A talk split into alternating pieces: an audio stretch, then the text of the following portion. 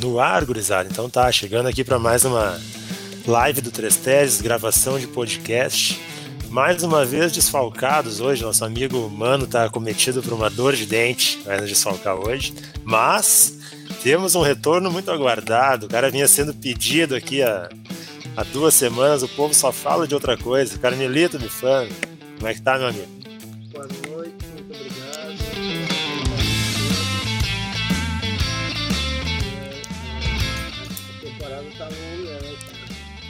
É, já, já tá bem atribulada. Não consegue deixar todo mundo em campo. Fazer um rodízio, Carmelito. É, isso aí. Tá Poupando atletas. É. Carmelito, é seguinte, cara, enquanto a gurizada vai chegando aí, uh, pessoal queria te ouvir, cara, o que tu achou das finais do Gauchão aí, dos Grenais, dos enfrentamentos? Quem não te acompanhou por outras plataformas aí, fala para nós um pouquinho sobre as, as finais. Uhum. Não, na realidade é exclusivo, não, não teve outras plataformas. Nem, no Facebook, nem no Twitter eu tenho falado um pouco de futebol. Recentemente ah. eu falei um pouquinho mais aí, mas. Uh, bom, aconteceu o que eu achei que ia acontecer, né? A única coisa que eu errei, que eu achei que ia acontecer e não aconteceu, foi enquanto a postura do Grêmio eu achei que o Grêmio ia fazer uma, uma pressão já na saída de bola do Inter para atrapalhar a saída de bola do Inter. E o, e o Grêmio não, o Grêmio fez um pouquinho mais atrás. Né? Uh, infringir os ovos ganhou quem tinha que ganhar, quem está jogando melhor futebol. Então, acho que foi tudo Deus na normalidade. Não acho que tem que acabar o mundo porque o Inter não ganhou o Campeonato Gaúcho. Por, por outro lado, eu acho que seria importantíssimo o Inter ganhar o Campeonato Gaúcho. Se a gente lembrar um tempo atrás, antes do Romildo ganhar as coisas importantes que ele ganhou, o que, que o Romildo falava do Campeonato Gaúcho? Te lembra? É importante, mim, é importante. O Gaúcho é Copa do Mundo. Ele usava esse termo, Copa do Mundo. Porque o Grêmio não ganhava nada. É o primeiro passo para te conseguir. Ah, mas não é importante. Eu não considero importante. Para mim é um treinamento. Para mim, o que, que acontece depois do gauchão que é importante. Mas, é, além de estar sempre competindo em competições importantes, é bom para ganhar também. É para diminuir a pressão, né? É, tem que criar uma cultura vencedora também, né, Carmelito? Para muita gurizada aí, gente que está compondo o grupo, ganhar o gauchão é uma baita conquista vai acostumando. É melhor, melhor tu acostumar os caras a ganhar, né? Vamos, vamos lembrar o que a gente já falou várias vezes nesse programa. É... O Internacional ele vem de uma sequência de, de chegadas sem vencer foi vice da Copa do Brasil, vice do Brasileirão. É importante ter um título gaúcho agora para. Tá, nós perdemos aqueles dois, mas a gente não é um grupo derrotado. A gente pode ganhar. E agora complicou de vez. O estigma vai pegando, né, cara? A pressão vai ficando cada vez maior, a carga. Vai ter que ganhar a Copa do Brasil, o Campeonato Brasileiro ou Libertadores, ou seja, é mais difícil. A Barbada passou ontem, entende? Que era ganhar dois granais e não conseguiu. É, eu vou te dizer, eu acho que o Grenal da, da Arena hum, ligou um alerta, mas ligou uma luzinha lá no fim do túnel, lá dizendo é, tá bom, mas também não tá.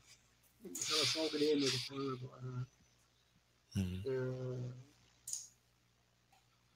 a gente viu ali que a colocação de um jogador no meio de campo, a área mais ofensiva, atrapalhou bastante o meio de campo do Grêmio. Só foi corrigido no segundo tempo, né?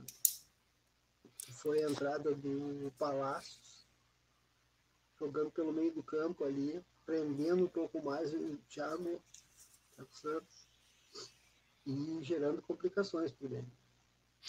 É, eu, tô, eu concordo que o Inter melhorou com isso, né, cara, com o posicionamento do Palácio. Vi muita gente falando, ah, o Inter foi melhor que o Grêmio. Até acho que o Inter teve mais controle de bola, o jogo se desenvolveu mais por ali, mas acho que também tem que ver o contexto, né? O Grêmio já tinha vantagem do primeiro jogo, o Grêmio também não precisava muito mais do que aquilo tava controlando, né, daquele jeito. O Inter não criava também chances de gol. Teve um chute do Rodinei cruzado de, de média distância, mas, é né, mas acho que realmente, cara, a questão do. A gente vai, pode falar mais para frente, né, mais detidamente, especificamente sobre o Inter, mas tem muita coisa rolando aí no contexto que tá, que tá ruim, né, cara? A gente vê umas movimentações ruins aí, né? Ó, o André já tá com a gente aí, boa noite, André, tá perguntando pelo Mano. Cara, o Mano tá atacado da dor de dente, velho, por isso que tá nos desfalcando hoje. Mas tá marcado o dentista já pra semana que vem aí, deve, deve melhorar.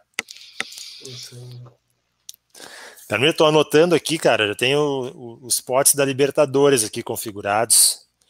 Ficou bem equilibrado o lance, cara. Acho que pote 1, pote 2 não tem muita diferença técnica, não. Né? Deu, deu muita, é, muita coisa boa foi para esse pote 2 aí.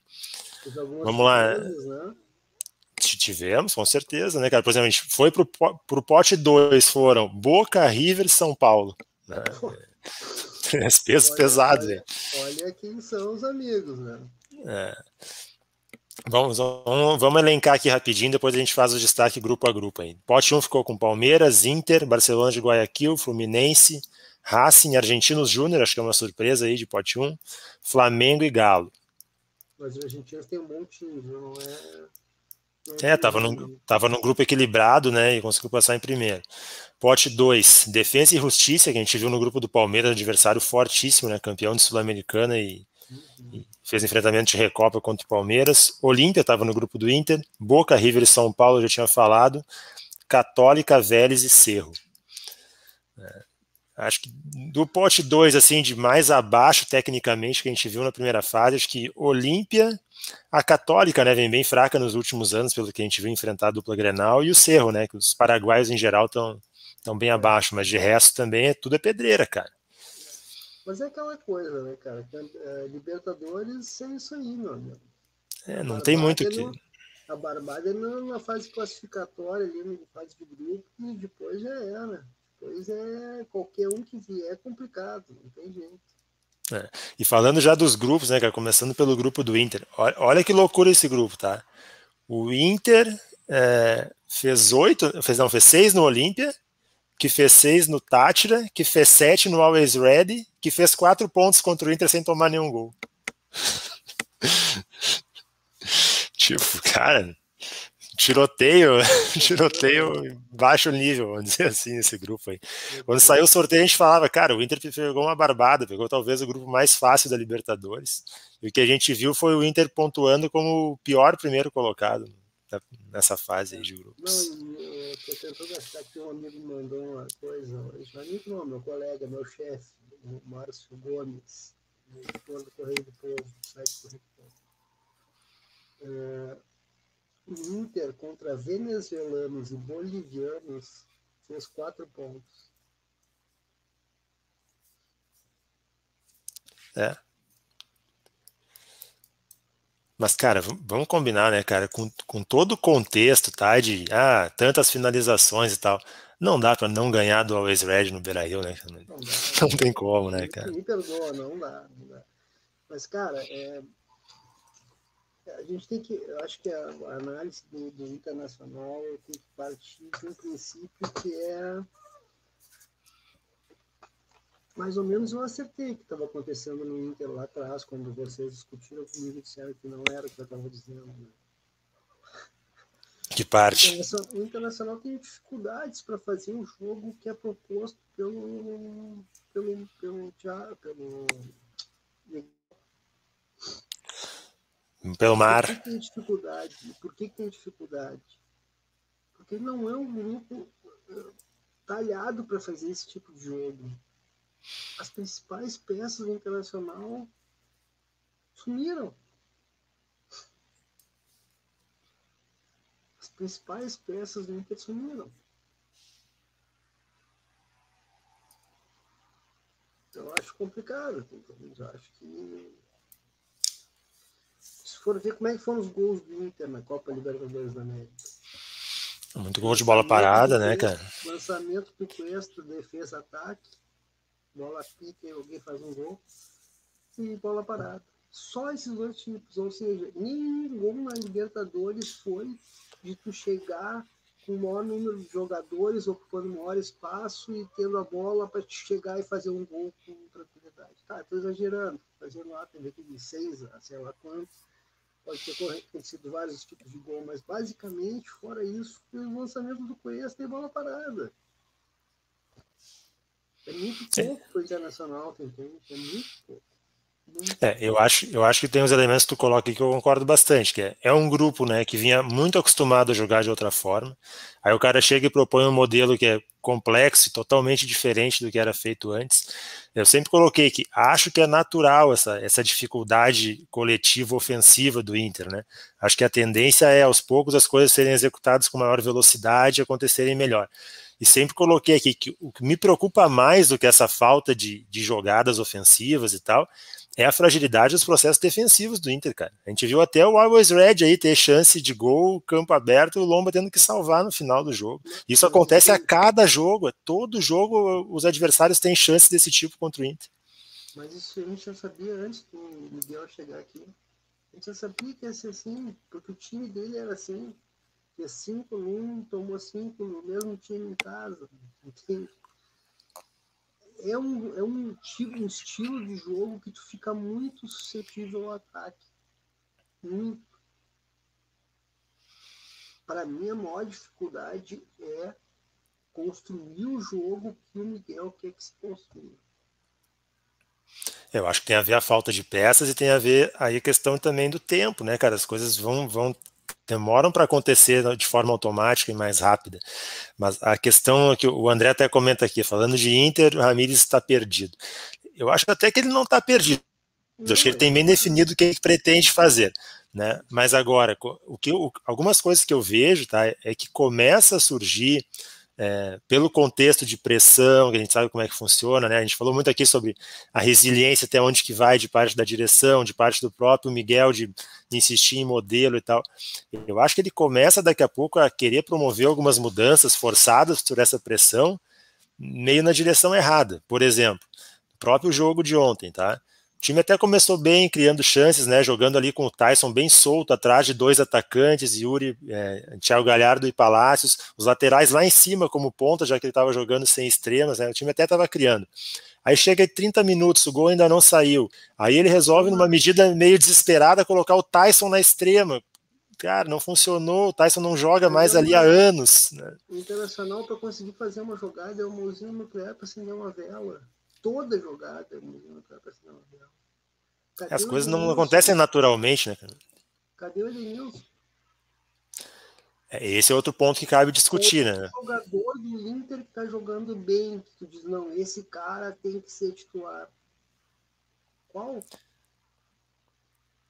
É, e a gente, a gente não vê um time, Tyson, um time leve em campo, um time feliz para jogar, né, cara? É... Tyson. Tyson é um cara que entende? Mas porque ele tem muita qualidade. Ele tem muita qualidade. Mas tu vê que ele tem dificuldade, claro, acabou de chegar, tem dificuldade de fazer aquele jogo de aproximação. Muitas vezes se chocam. Ou seja, eu, eu acredito que talvez consiga chegar daqui a um tempo a ter uma equipe que consiga jogar no esquema que o cara quer. Só que é, vai ter que passar por mudanças no grupo e pelo que a gente vem escutando, não tem dinheiro. Vai ser isso aí mais um ou dois. Um ou dois, talvez até condicionado à saída de alguém, né? Tem que é. ver quanto quem que sair. Lembra que o nosso balanço de campeonato brasileiro aqui, eu destaquei, né? O Internacional precisava de um zagueiro, urgente. Continua com o problema do zagueiro. Parece agora não buscando. É. Acho que o Edenilson. Tem muitos problemas, cara, para resolver. E eu acho que não vai ter tempo. tempo não, não vai, né, cara? Porque, é, porque em meio às competições que começam agora, que é Brasileirão e, e fase de eliminatória de Libertadores e Copa do Brasil, fica tudo mais atropelado. Mas acho que tu, tu, citou um nome que é importante discutir, cara, que é, é o Edenilson, né? Tá estranha a postura desse jogador, né, cara? Né, em uhum. campo, e aquela declaração naquela saída de jogo, né, após o primeiro tá Grenal, não tá legal o negócio ali. Tá. Mas me diz quem tá bem, quem é que tá feliz nesse time? É, é que eu te falei antes, né? Tu olha o time jogando, tá feliz, tu, né? não, tu não vê o time solto, né, cara? Tu não vê o time jogando feliz, assim, né? Nada, parece que as coisas não são agradáveis para os caras fazer. Isso, é, tá estranho. Força, né? Vou te dar um cara que tá feliz no time Inter. É, esse parece estar tá um pouco confiante, pelo menos, né? Com a sequência de jogos que recebeu aí e tal. Mas eu, eu, vamos fazer um retrospecto só desse último ano para cá. Dá para a gente entender um pouquinho melhor qual é a dificuldade que está acontecendo. O D pegou e fez um trabalho maravilhoso com esse time, mas chegou no momento que começou a cair também. Abel chegou, teve dificuldade para fazer o time jogar. Quando o Abel botou o time para jogar da forma que esse time está acostumado a jogar, o time começou a, a, a, ter qualidade, os jogadores começaram a se destacar, felicidade, gol, vitória, nove vitórias seguidas. Depois caiu também porque falta qualidade para esse grupo. Daí a direção, o que a direção faz? Ela vai lá e rompe com todo o trabalho que estava sendo feito. Cara, eu, eu temo pelo. Hoje eu escrevi no Twitter, cara, eu temo pelo Brasileirão Inter. É, é um tipo de negócio que é rapidinho para entrar em parafuso, né, cara? Se sai do trilho e, e time grande, a gente sabe como é que é quando entra nessa, nessa, nessa sequência, assim. Então, é, é os próximos dias são, são bem, bem decisivos as próximas semanas, né? Como que a coisa vai se comportar. Eu não sei, assim... Eu, já tá vindo há duas, três semanas bem decisivas. É, eu ia, eu ia dizer isso, eu, me parece que o ponto de que começa a ter uma queda na, na evolução que vinha tendo, mesmo com oscilações e tal, mas se vinha, vinha tendo uma evolução no time do Inter, aquela derrota para o Juventude lá em Bento, parece que a partir dali as coisas começaram a dar uma desandada, né, cara? Não sei se tu, se tu vê assim também. Sim, sim. Foi ali que, tremeu o troço. É, e, e algumas coisas. Foi analisado ali para cá, começou a apertar mais, né? Os adversários melhores, decisões eu não sei se eu, não sei se foi aqui ou se foi na Guaíba que eu falei. Agora chegou lá no jogo, no antes do Grenal, chegou o momento de ver como é que vai ser o Ramiro. Por Porque agora é decisão, agora não tem mais o que fazer. Ou ganha ou a corneta pega. Quem sabe que é assim. Ninguém tem tempo para nada no futebol brasileiro. Ainda mais internacional, que é um clube que foi gerido até pouco tempo pelas redes sociais o próprio vice-presidente falava, demitir técnico pela rede social. É, o jogo contra o Tátira lá fora também pegou mal pra caramba. A turma tá achando que, que virou Championship Manager. Vai trocar o treinador quando ele quiser, não vai ser assim. E pelo que a Alessandro estava mostrando, ele vai segurar no osso. Eu quero ver até onde ele vai conseguir levar. O jogo contra o é. foi horrível, cara o vou contar que foi horrível, horrível. Uma das piores atuações que eu vi Inter esse ano. Muito ruim. É. Bom, foi pós-juventude também, né? Tava nesse processo já de, de decadência. Algumas, algumas, coisas eu não eu, tenho dificuldade de entender também, que é o prestígio e o desprestígio né, de certos jogadores.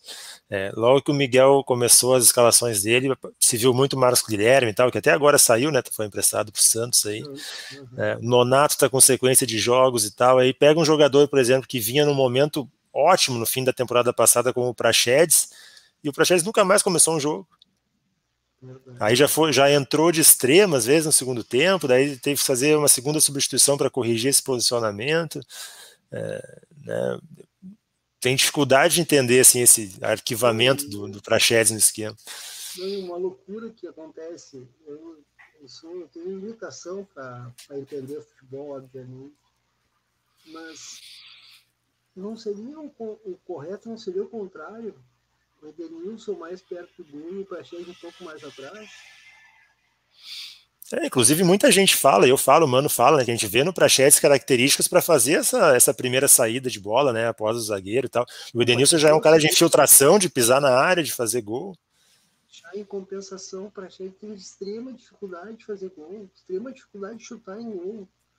Ele pode corrigir porque ele é novo, entende? Está na primeira, segunda temporada dele, pode corrigir. Só que assim, tá errado, tá tudo errado. É incrível, é incrível, cara. Thiago, vamos falar de Thiago Galhardo.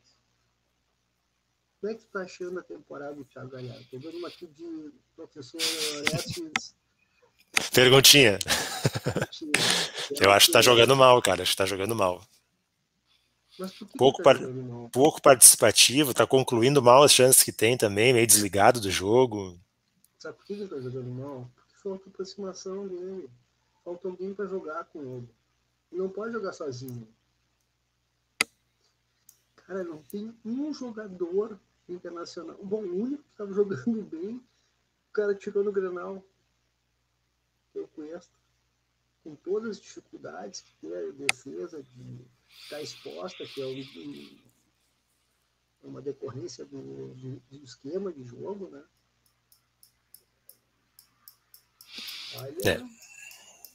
É, tá complicado, né? Eu vejo um futuro pesado Inter. Né?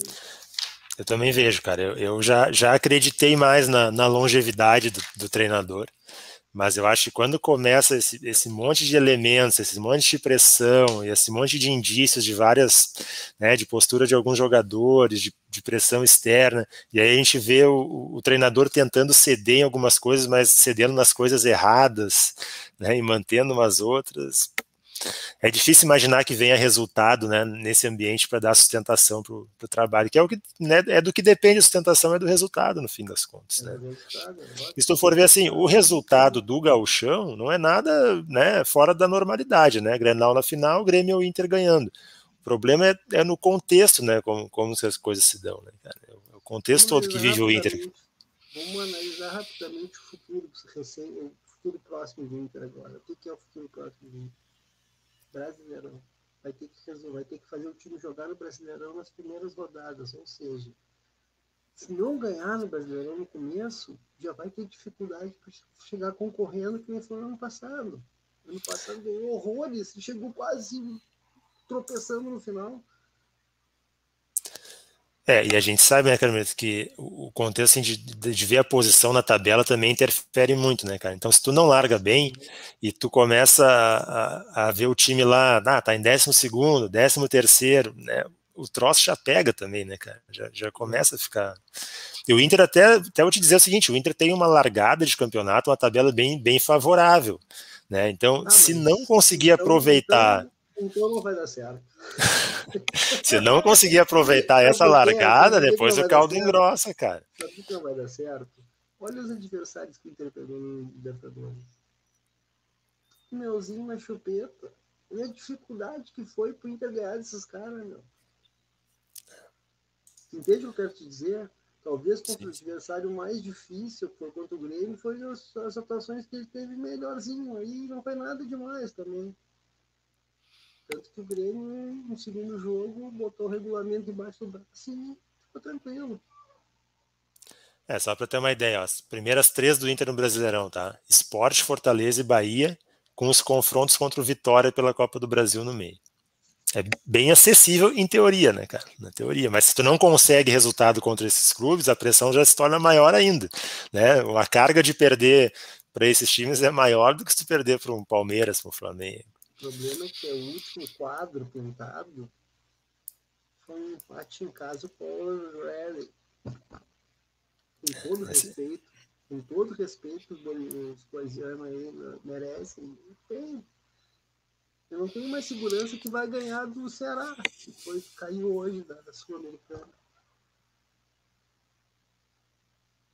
Não tenho, não tenho certeza se vai ganhar do Fortaleza. Por quê? Porque jogou contra adversários fracos e teve extremas dificuldades. Extremas dificuldades. E eu vou te é. dizer uma coisa, que nem tu destacou. O problema de cabeça do Inter é seríssimo. É seríssimo. É verdade, é verdade. Não, não, é indiscutível.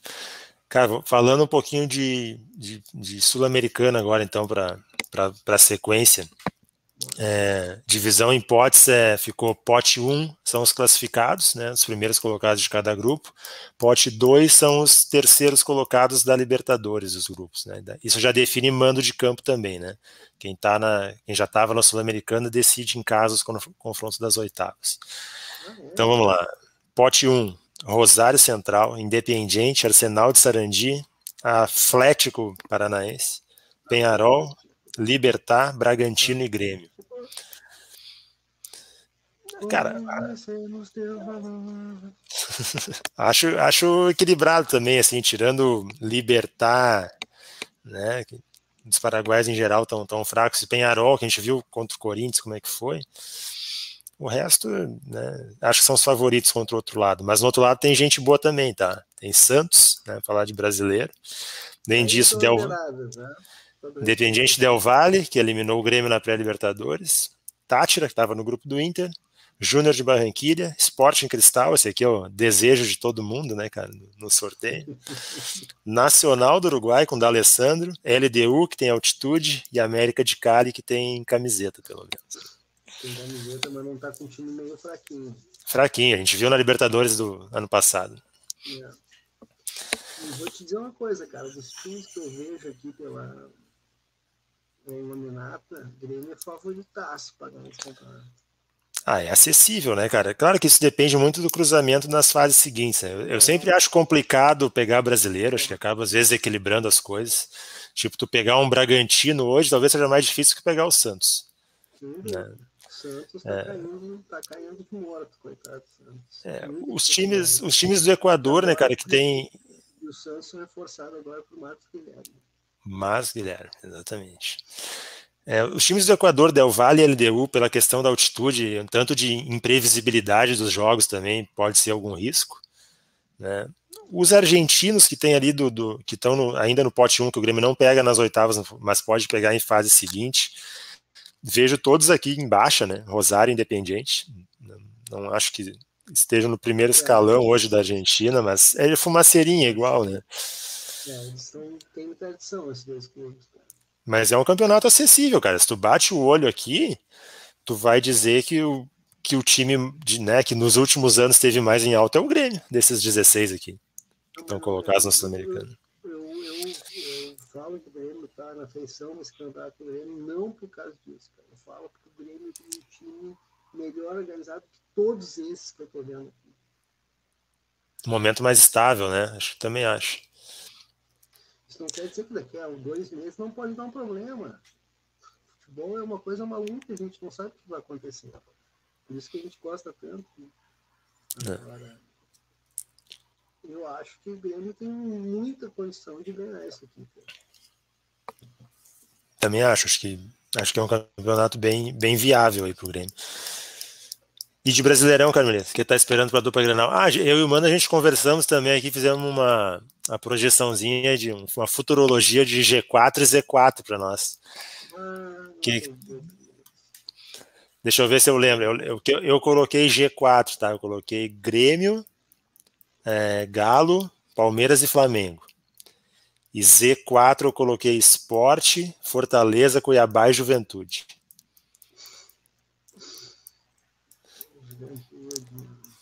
Vai ter dificuldade, juventude, cara. Vai ter que viajar bastante, né? limitação de elenco e tal. O campeonato de juventude é lutar por permanência, mas não vai ser fácil, não. É, cara, eu, juventude, eu, eu, eu acho que o juventude vai se manter, cara. Não sei porque eu tô. Apesar de todas as dificuldades, eu acho que ele vai conseguir se manter no final das contas. Isso é uma, só um insight, um pensamento para o futuro.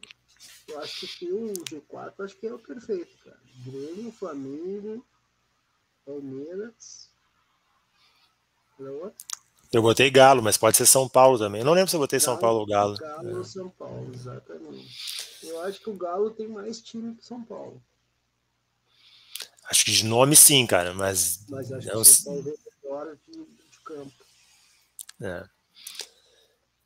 E Z4 eu botei esporte porque eu acho que é um time que nos últimos anos já vem batendo na porta, é o que mais viaja, né? Um dos que mais viaja. Eu vou fazer um parênteses, tá?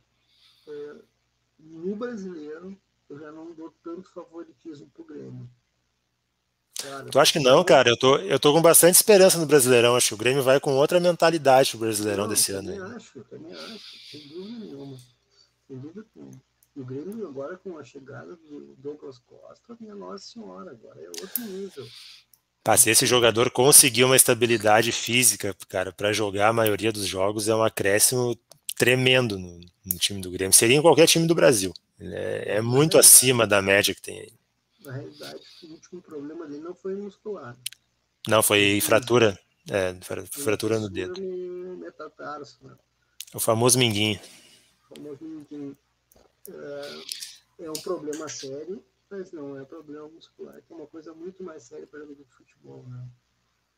É, o problema é o seguinte, Acamento, o cara que fica parado muito tempo por uma lesão de fissura e já tem um histórico de lesão muscular, ele tem que cuidar muito mais na retomada, porque fica mais propenso a ter uma lesão muscular também, né? Então, Sim. Por isso que o Grêmio nem tá dando prazo, nem ele mesmo, né? De ah, quando vai estrear, como vai ser, né? Tá, tá bem pois solto isso aí. Ele vai precisar passar por uma readaptação física também, porque a preparação física europeia para brasileira é muito diferente. Porque, Sim, a, a carga de jogos, né? É. Aqui pode ver, ele, no primeiro treino que ele fez, ele já tocou na bola.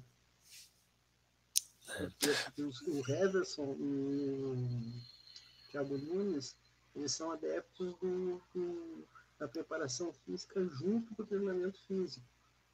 O cálculo que se faz para ti, tem tantos minutos para treinar com bola e tantos minutos físicos, é dividido. Hoje, mais ou menos, é todo mundo assim, mas tem gente que dá ainda dá uma atenção maior para a parte física separada, entendeu? Só que hoje é impossível, porque não tem mais tempo para treinar. Participei do programa do nosso querido habitual, pelo menos o nome dele habitual no nosso programa, né? Rafael Gomes, e estava com a tese que o Renato Portaluppi não treinava. Por sinal, uma tese que eu escuto bastante, o Denis está falando por aí. E eu fico perguntando como é que se treina com três dias entre um jogo e outro? Como? Tu tem um dia para treinar. Um.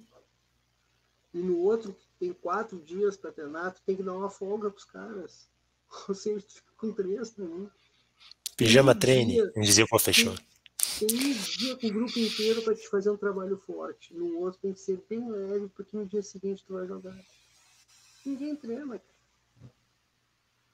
É por isso, que tem, por isso tem que treinar bem nesse dia que tu tem para treinar, tem que potencializar o tempo que tu tem. Não, e aí a importância do treinador que consegue se comunicar bem com os jogadores, consegue transferir o que ele quer para os jogadores, isso é uma, é uma das coisas. Sim, e outra coisa, né? Nesse contexto de pouco tempo, é, o treino não é só o que acontece no campo, cara. Tu pegar a pranchetinha lá, projetar no quadrinho na sala de reunião do hotel e tal, é treino, velho. Né? Ali tu faz muita coisa também, depende muito disso. E acho, tenho certeza que o Thiago tem aproveitado muito bem esse tempo no Grêmio dá para ver já a evolução na marcação da bola parada, né, nos processos de do Diego Souza sair mais da área, deixar os pontos passarem e tal. É trabalho, cara, não é só trabalho de campo não, é teoria também. As pessoas não se dão conta disso, tá? Mas hoje o Grêmio é um clube muito mais aberto era com o Renato Patamoto. Hoje eu sei o que acontece no estreio do Grêmio. Sim, parece que o Grêmio faz questão de mostrar, inclusive, né? Ó, oh, o treinamento tá assim, ó, a finalização. É. O Renato não sabia nada tem direito no Renato. Tá falando daquele cara que é fã do trabalho, dos trabalhos do Renato. Acho que ele é um baita treinador. Só que hoje eu estou muito mais contente. Por quê? Porque hoje eu sei que todos os dias, veja bem, todos os dias o grupo senta com o Thiago Nunes e ele mostra no quadro o que ele quer. E aí depois vai para campo e treina aquilo que mostrou. Ah, mas isso é. Está querendo dizer que não vai dar errado. Não estou dizendo isso, eu estou dizendo que ele está aumentando a probabilidade de dar certo. Ainda mais com o time que já vem montado há anos, que tem um conjunto que, apesar dos altos e baixos dos últimos anos, é um time que consegue fazer um conjunto. Não é que o Inter, que é um. Cada um tocando para um lado, a, a banda toca tudo descompassada, tu entende? No Grêmio não, no Grêmio tu vê coisas que tu, tu identifica de anos no Grêmio. Não é Sim, e, o Thiago, é, e o Thiago, o Thiago faz questão de dizer toda hora, né, cara, que o trabalho dele é de continuidade, manutenção e pequenos ajustes e tal. Ele bate muito nessa tecla. Os ajustes deles também, também foram fenomenais. Pra, sim, sim. Mas... jogar. por exemplo, ele recupera o prêmio, né? Ele vinha. Que falou do Inter, vinha Decadente. Vinha decadente. Viu ele em campo, ele não parecia que um time que não tinha vontade de fazer o troço. Hoje, é um time com vícios, né, Carmelita? Hoje tu vê os caras aqui, ó, enlouquecido, Maicon. Dizem ficou bravo com a saída do Renato. Hoje já veio completamente. Nossa, muito, muito se falou, e era um medo que eu tinha, e boa parte da torcida tinha. Eu sempre falei, cara, vai ser normal ter uma turbulência quando o Renato sair, são quatro anos, quase cinco, né? O grupo feito por ele, né? Os caras fechados com ele. Mas, cara, tudo mostra que os caras receberam muito bem o Thiago Nunes e que tá tudo certo dentro do trabalho, não tem restrição alguma no trabalho. Cara, o Renato é tão importante pro Grêmio que ele consegue sair sem dar problema. Exato. Nós estamos o maior ídolo da história do Grêmio, sair do clube como técnico e não dá nada. Imagina se fosse outro clube qualquer. E assim iam querer o cara pendurado no poste. Agora o Renato não. A torcida do Grêmio estava magoadíssima com o Renato porque não, a equipe não jogava, parou de jogar. Mas não era nada contra o treinador contra o personagem, era contra o cara uhum. que estava treinando. E quando ele sai, ele, não, ele, não, ele faz questão de mostrar que ele não rompeu com o clube, não, brigou com ninguém. Brigou, não brigou com ninguém. Não, e a, e a, própria torcida, né, Camilo, tem um sentimento que é o seguinte, né, cara, parece que a idolatria pro Renato foi restaurada, né?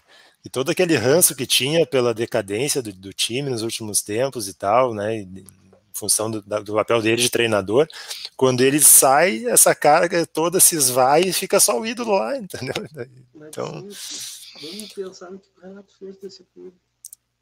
Bah, oh, cara, só a tirada, só a tirada da fila. tá louco.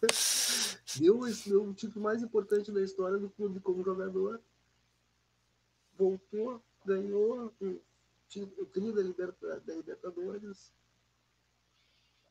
teve uma fase vitoriosa. Não, o, tri, o tri da Libertadores é, é, o ápice. Né? O, o, o, tri da Libertadores é o ápice, mas o, mais importante é aquela Copa do Brasil, cara, para interromper os 15 anos. Aquilo é, é fundamental. Sem dúvida, sem dúvida.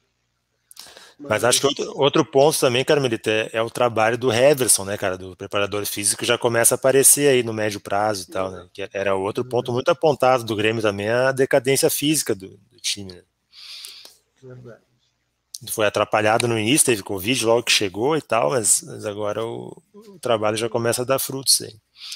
O Heverson, vou esperar um minutinhos, não estou querendo menosprezar o trabalho profissional que a gente já viu no Red Bull Bragantino, que era maravilhoso só quero esperar um pouquinho mais, porque o Bragantino é um pouquinho diferente do Grêmio. Ele joga muito mais que o Bragantino. O Grêmio tem uma exigência muito maior que o Bragantino. Não estou querendo dizer que o trabalho dele não é bom, não é bom o trabalho. Só que eu quero ver mais até o final do ano. Por que assim? Porque quando o time está bem ajustado, taticamente dentro de campo, ele corre menos. Sim. O Renato ele corria muito mais porque o time estava o cara tava tocando um reggae na guitarra, o outro tava tocando heavy metal na bateria. Sim, teve a mudança de estratégia também, né? O Grêmio passou a abrir mão da poste de bola, então tinha que correr mais atrás dos adversários, a exigência era, era gigante.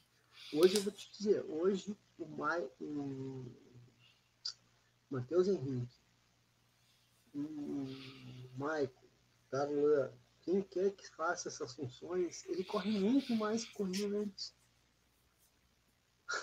Só que tu não, tu, tu não vê cansaço, por quê? Porque os caras estão o tempo inteiro circulando, girando de posição. Uma hora Ma o Matheus está batendo no gol, está fazendo gol, no outro é o Darlan, no outro é o Michael, no outro é o, o Thiago.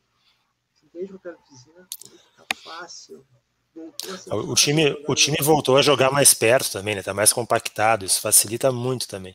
E aí a presença do Jeromel é importante também, né, cara? Porque se tu tem o Jeromel, a tua linha pode subir mais, né? Tu pode ficar com o teu zagueiro mais perto do meio-campo. Agora, se tu tem o Rodrigues e o Paulo Miranda, tu já tem que ficar mais para baixo, né? Não vai... Agora, o Jeromel é um monstro, né, cara? Ele vai chegar e vai antecipar, vai desarmar. Ele te dá mais segurança para fazer isso. Já falou do Jeromel, cara eu quero destacar a importância de ter jogadores com intelecto, com a experiência, com a visão de mundo que o Jeromel tem, que o Rafinha tem, que o Douglas vai acrescentar agora, que o Maicon tem. Futebol não é Diego Souza. Bola no pé. Bola no pé é um dos aspectos que faz o time ser campeão. O tem muitos outros aspectos positivos. Muitos. É, eu fui muito, fui muito cético a contratação do Rafinha. Né? Acho que era, era momento do Wanderson ter sequência e tal. Mas, cara, o ganho que ele dá em técnico, né, com a bola no pé, não tem o ganho físico mais, mas a qualidade técnica, a calma para fazer virada de jogo na saída de bola, clarear campo, e além do aspecto mental de influência no grupo, influência no adversário, influência na arbitragem. Cara, né? Não é um cara é... que, te deixa na mão na marcação, por exemplo. Um não, não, faz o básico. Ataque, mas ele faz o básico na defesa. É, ataca menos que o Wanderson até, porque ele não tem mais o físico para ir voltar como tem o Wanderson, né, cara? O ataque é muito mais perigoso. Ah, o cruzamento é um passe, né, cara? O jeito que ele bate na bola é, é diferente. E, e, a questão mental, né, Carmelita? Estatura mental que dá pro time, algo que ele fez no Grenal, né, cara? Ele tirou o melhor atacante do Inter do jogo, velho. Entendeu? Fez o serviço que precisava fazer. Eu acho que foi um erro que ele cometeu ali, mas no final das contas saiu bem, entendeu? É. Ele é importante. Talvez se ele tivesse ficado, ele tivesse vencido o jogo. Não vamos saber. Eu quero dizer assim, que eu não estou menosprezando o Anderson, tá? É um excelente jogador. O Wanderson tem dificuldades defensivas, tem alguma dificuldade ofensiva também. Já o Rafinha, o Rafinha vai pelos atalhos do campo, mesmo com a deficiência física. E isso acrescenta demais. Dá muito caldo pro próximo. O André tá perguntando aqui para eu opinar se o Jeromel é o maior zagueiro da história do Grêmio. Cara, uns meses atrás, ano passado, Guimarães da Guaíba pediu para eu fazer a minha seleção Grêmio de todos os tempos, para aqueles especiais que eles fazem. Eu botei Jeromel e Ayrton, tá? Na, na, minha seleção Grêmio de todos os tempos na zaga. Então já dá, já dá uma, dá uma ideia do que eu penso do Jeromel aí. É, acho, acho, que é. Eu vi, eu vi o De Leon jogar, cara. Eu vi Mauro Galvão, eu vi Cara, muito, muito zagueiro bom no Grêmio. O Capitão América, Wilson. Pra mim, o Jeromel é. É claro, quando o De Leon jogava, eu tinha 11 anos. Não tenho a percepção que eu tenho hoje. Mas o Jeromel é um cara fora de série. E tá aí há cinco anos já, cara, em altíssimo nível. Cara. É, ele já tem mais longevidade no clube do que todos esses que tu falou. Ele já ficou no Grêmio mais tempo que esse. Quantos meses ele ficou fora esse ano? No último ano foi o ano que ele mais Não, ficou fora, né, cara? Hoje, esse agora, 2020. Nessa temporada? Cara, depois que ele voltou, não saiu mais. Jogou direto, só não, só não viajou para esses jogos aí. De... Eu tô te perguntando depois, eu tô, eu tô falando de antes. Ele ficou um certo tempo fora. É, ele, ele não jogou, ele não jogou, ele não jogou contra o Del Valle, por exemplo, né? Ele só conseguiu voltar depois. Ele ficou alguns, uns dois meses, eu acho. Mas não é isso que eu queria falar. O que eu queria falar é o seguinte: volta, e volta em alto nível. Não sente nada. Não sente passar dois meses fora dos gramados, que para um jogador é muito, é muito complicado. Não, ele, ele, cara, ele volta e ele não mostra restrição de mobilidade, ele não mostra perda de fôlego, de tempo de bola, nada, velho. Parece que ele não parou de jogar. É com a confiança de sempre para jogar, metendo a cara na chuteira dos caras, se precisar e tal, não, tem preservação, não tem nada.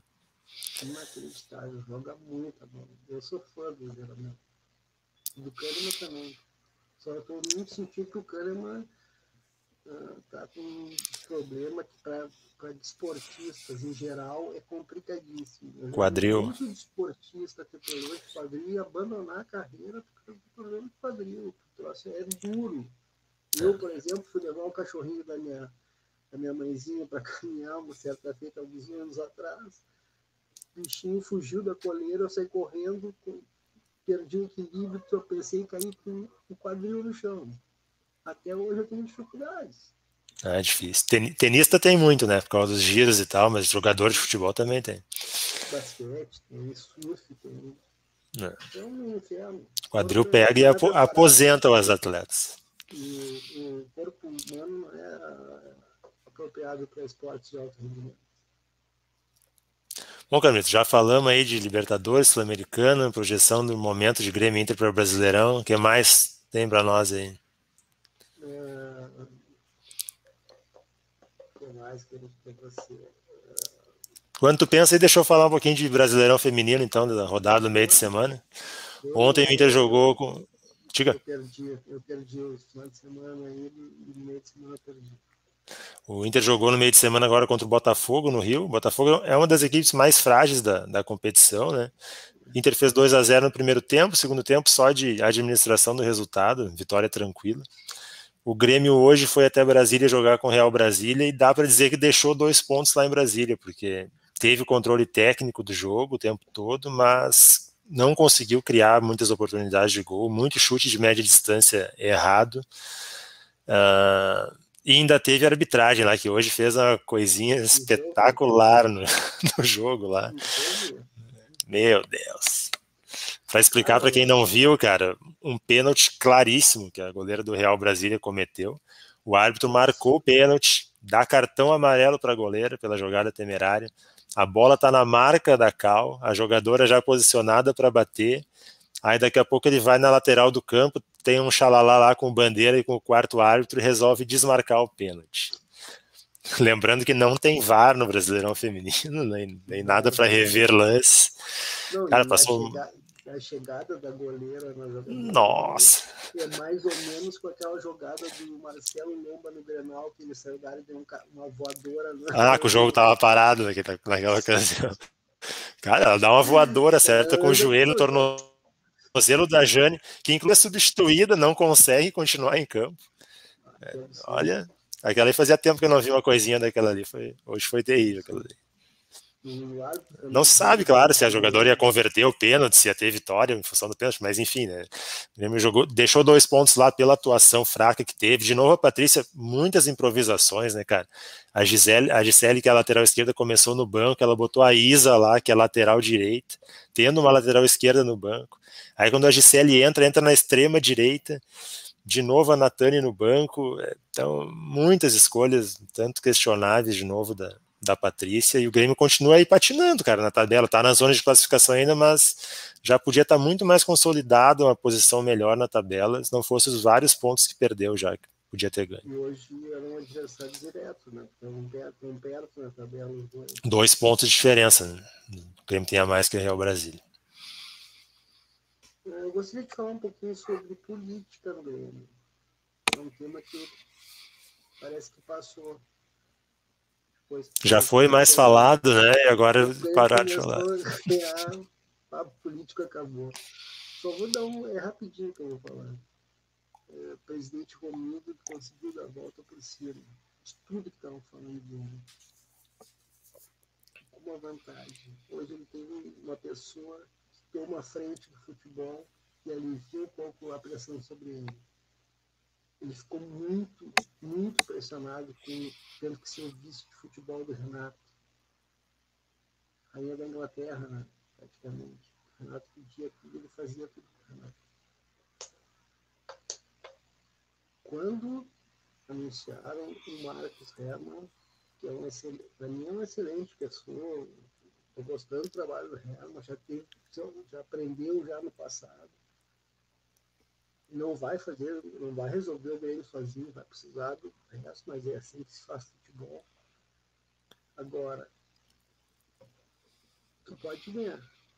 Sabe quando é que o presidente foi aparecer junto com o Douglas Costa? Ontem. Segunda-feira, terça-feira. Isso é um, é um movimento claro para te mostrar que o Herman é o responsável pelo, pelo futebol do Grêmio. A contratação do Serri. Serri. O homem contratou. Executivo do Bahia. O homem, o homem contratou Tony Anderson, Gilberto Exim. Uh, Tassianjo. Tassi Anjo e mais outros. Lucas Araújo. É, esse homem chegou depois que o Grêmio já está resolvido. Não chegou para resolver, contratar, ele chegou para resolver a bronca do futebol. Que é uma, é uma coisa bem difícil também. Bem difícil. Me lembro do amigo Chundinho, meu amigo Paulo Pelaipe.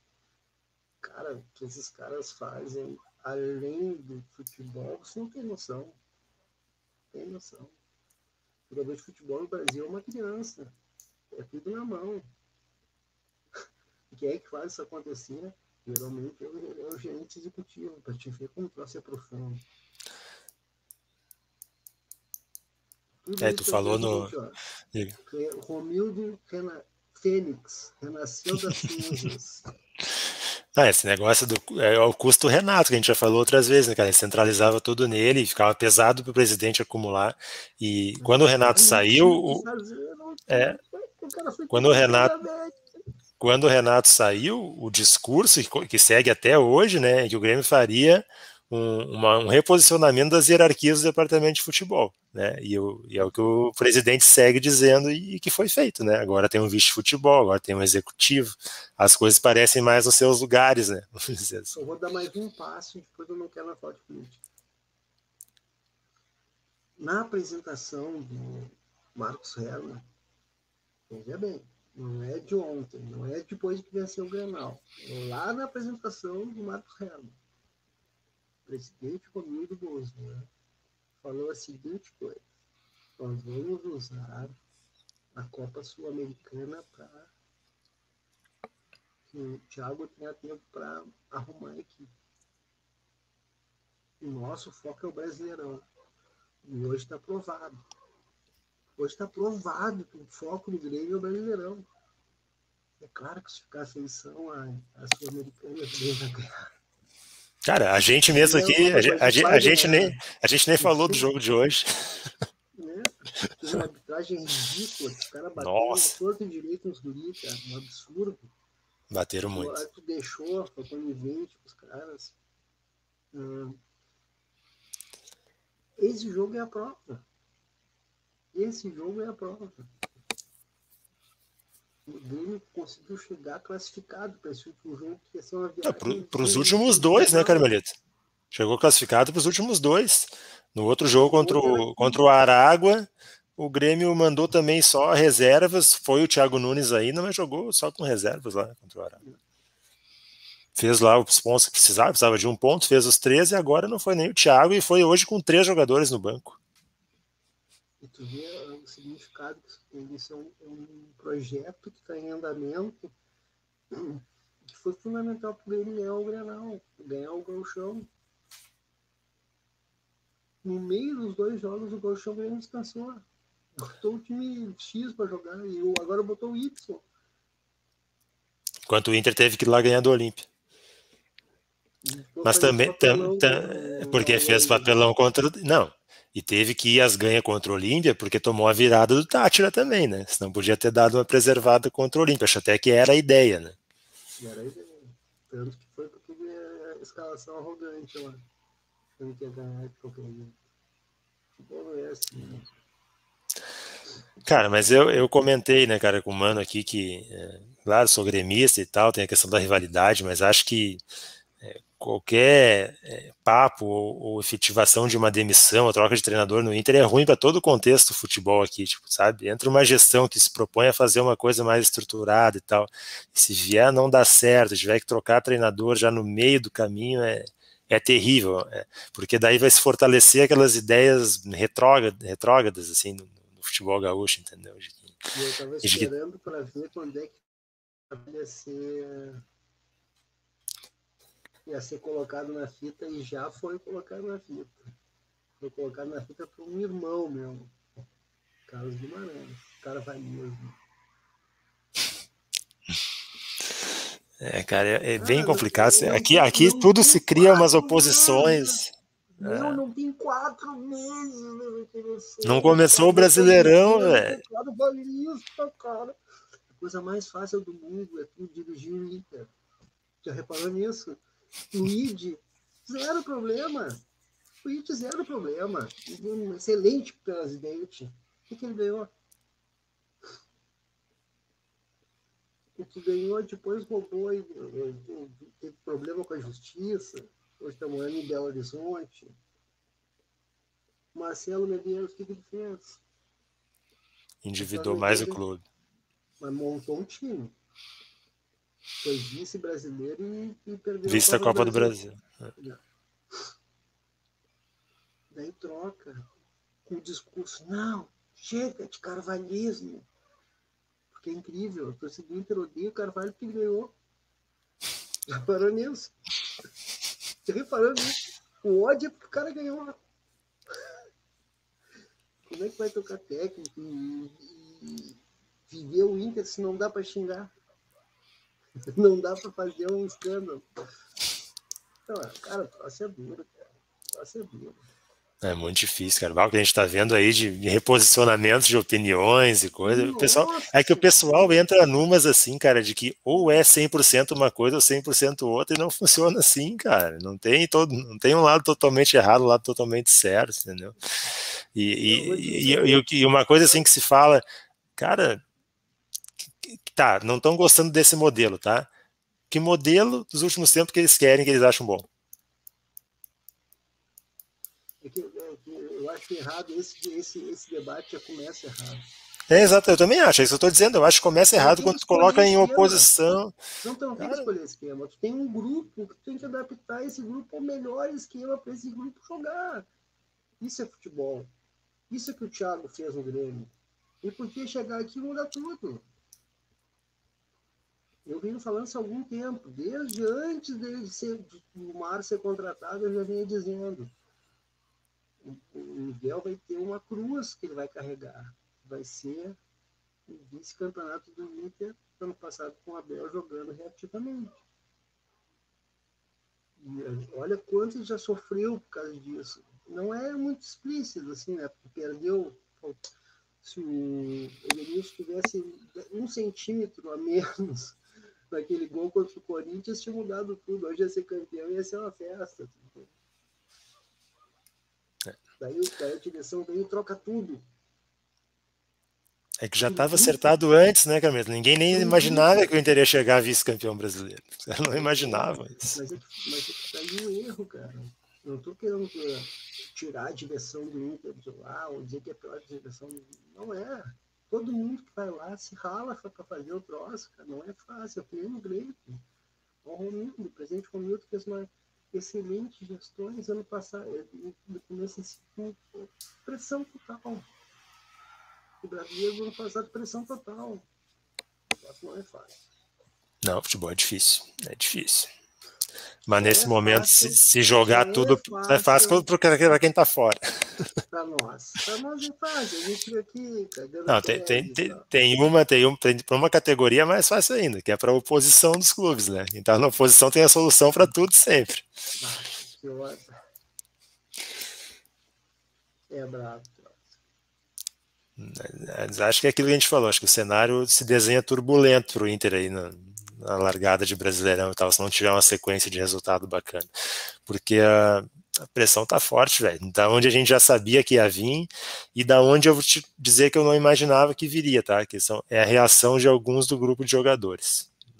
Essa aí me surpreendeu. Eu achei que os caras estavam mais fechados com, com a ideia.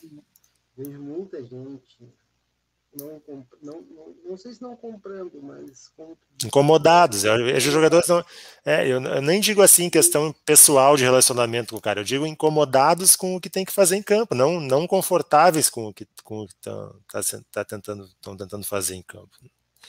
Isso é complicado, cara, porque jogador tem as suas relações lá de vestiário e tal.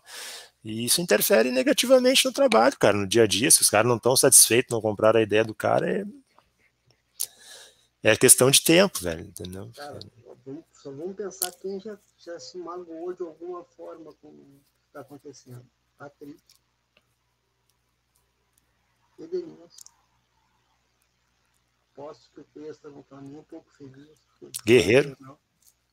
Guerreiro. Rodrigo Dourado. Rodrigo Dourado. Que o cara queria botar ele de técnico a assessoria de imprensa botou o Rodrigo Dourado numa coletiva. A primeira pergunta foi essa: quer ser zagueiro? Não, eu não, tá louco. E, cara, e um que eu vou dizer daí que não, ainda não vejo isso em campo, tá? Talvez até as duas expulsões seguidas de, são indicativo disso. Yuri Alberto é um cara não parece satisfeito com reserva. Terminou a temporada 2020 em alta, cara, um dos melhores jogadores do Brasil e agora jogando fora de posição, está sendo escalado pelo lado ou está no banco. Um cara que tem dificuldade para se locomover. É complicado. Então, por mais que tenha questão de modelo, de características de jogadores, cara, é difícil essas escolhas aí. O Galhardo tem dificuldade de locomoção, de se mover área, cara. Ele tem dificuldade de explosão, cara. Mas isso é uma coisa característica dele. Não sei que ele é ruim por causa disso. Tu armar um esquema pro Galhardo jogar de centroavante, que nem o Cudê fez, ele vai jogar. Olha quanto gol ele fez. Ele é inteligente, ele sabe se posicionar. Chegando nele, ele vai fazer. Dele. Não vai ser dessa forma como tá aí. Porque a ideia é mais ou menos isso. Chegar na cara do gol com todo mundo junto, ocupando espaço, para poder fazer um gol. Não está fluindo. É isso, meu amigo Carmelito. Mais alguma é, coisa, alguma questão? Frase, que Manda. Quero ver vocês montarem uma Mercedes com peça de Fuca. É, é complicado, é complicado. Eu, eu, acho legal, cara, o idealismo dele, as ideias, o que ele propõe, só que o que a gente tem que lembrar também é o seguinte, cara, o Miguel Ramírez não é um técnico experiente ainda, ele é muito jovem, tem pouca estrada na carreira, de repente ele ainda vai aprender a, a flexibilizar um pouco o modelo, né, em relação às peças que ele tem disponíveis. É, e ele pegou é, uma é Ferrari, como ele mesmo disse, pegou uma Ferrari, porque é outra coisa que eu acho que a gente tem que trabalhar no, no, Miguel são as declarações do Miguel. É muita declaração para dar arma ao bandido. É, tem que se preservar, dizer né? Maurício, dizer que o Maurício é craque, que é o maior jogador da história do mundo, que o Johnny é o volante do futuro, cara, isso só atrapalha. Tem que ser Renato, tem que ir para a coletiva só defender jogador. Carlos Guimarães fica louco comigo quando eu falo isso. Mas tem que ser isso. Ah, o cara vai ganhar o grupo. Não, porque aqui no Rio Grande do Sul todo mundo sabe fazer futebol, menos o técnico do Inter do Grêmio. Ah, e a gente sabe, né, cara, que os urubu vão aproveitar qualquer palavra, para às vezes até tirar de contexto, que nem aconteceu na última coletiva, né? Ele usou lá, né? Citou o exemplo de um jogo lá do Del Valle, ele falou: perdemos como gostaríamos de perder, né? Praticando o modelo e tal. Os caras pegaram só essa frase e já fizeram os caras céu em cima. Isso, é. Esse é, essa é a aldeia. Mas aí só ele vai ganhar só com a cancha, né, cara? E a gente falou, é muito inexperiente ainda e tal. Tá num clube de, que nunca teve tanta repercussão como o clube que ele tá e tal. Tanto é que ele já acusou isso na última entrevista. Ele falou, ah, né? Sei como funciona a imprensa daqui, sei como, né? Sei começa a sentir isso. E sinal que alguém já falou para ele também, já preparou ele. Penúltimo. É, penúltimo, penúltimo. Ele destacou que o Odair sofreu, o Cudê sofreu, o Abel sofreu com a imprensa, Uh, só para a gente se despedir ir embora, Nike teria rompido com o Neymar uhum. uma acusação de não colaborar com investigações de assédio sexual. O pai do Neymar já correu para dizer que é mais uma vez uma armação, né? agora dessa vez da Nike e tal. Impressionante como o menino Ney está sempre sendo perseguido. O papo é sempre mesmo, cara, é incrível. O mundo contra ele, tadinho do menino Ney. É. Eu acho que não vai para a Olimpíada. Ah, acho o Tite não abre mão desse aí. Olimpíada? Olimpíada Por que, que tu acha que não vai? Jardim, Olimpíada? Mas acho que vai chamar o Neymar. Acho que está no projeto. Não, ele falou já que vai chamar o Neymar. Só que se tiver esse rolo de denúncia de assédio. É, quando saiu a troca, a troca da, quando saiu a, a, o anúncio né, da troca da Nike pela Puma pro Neymar, ninguém entendeu muito, né, os motivos né, dessa Talvez troca. E agora tá aí. Né, Pode ser. bem, bem O de São de Janeiro. Teve um, teve um tempo aí, uns anos seguidos, que o Neymar sempre se lesionava na época do carnaval e vinha tratar no Brasil, né, cara? Coincidência incrível, as lesões do Neymar.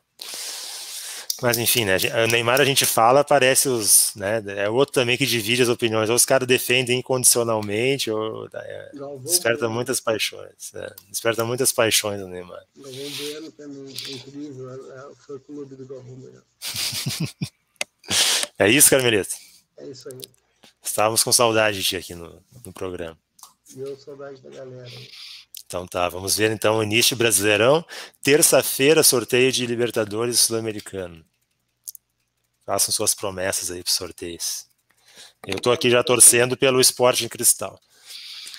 O mais importante de tudo, eu vou te dizer, é uma tese que eu tenho há muito tempo. Eu gosto, eu vou para eu sempre pego os mais difíceis. É, eu, eu era assim, em 2007 eu mudei. Né? Depois que o Grêmio pegou o Boca naquela final que podia ter sido o Cúcuta, eu prefiro os mais fracos. Né? Mas, entende? Se não passou, podia chegar lá na frente e não passar também.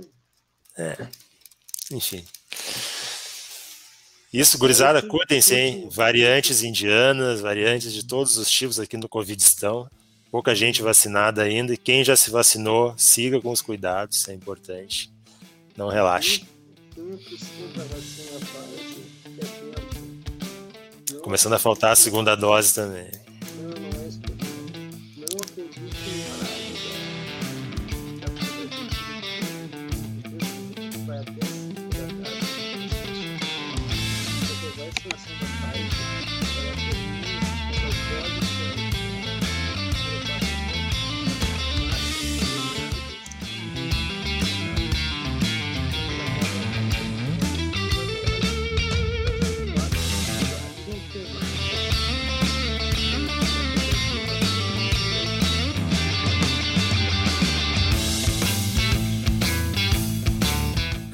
Fácil a luta.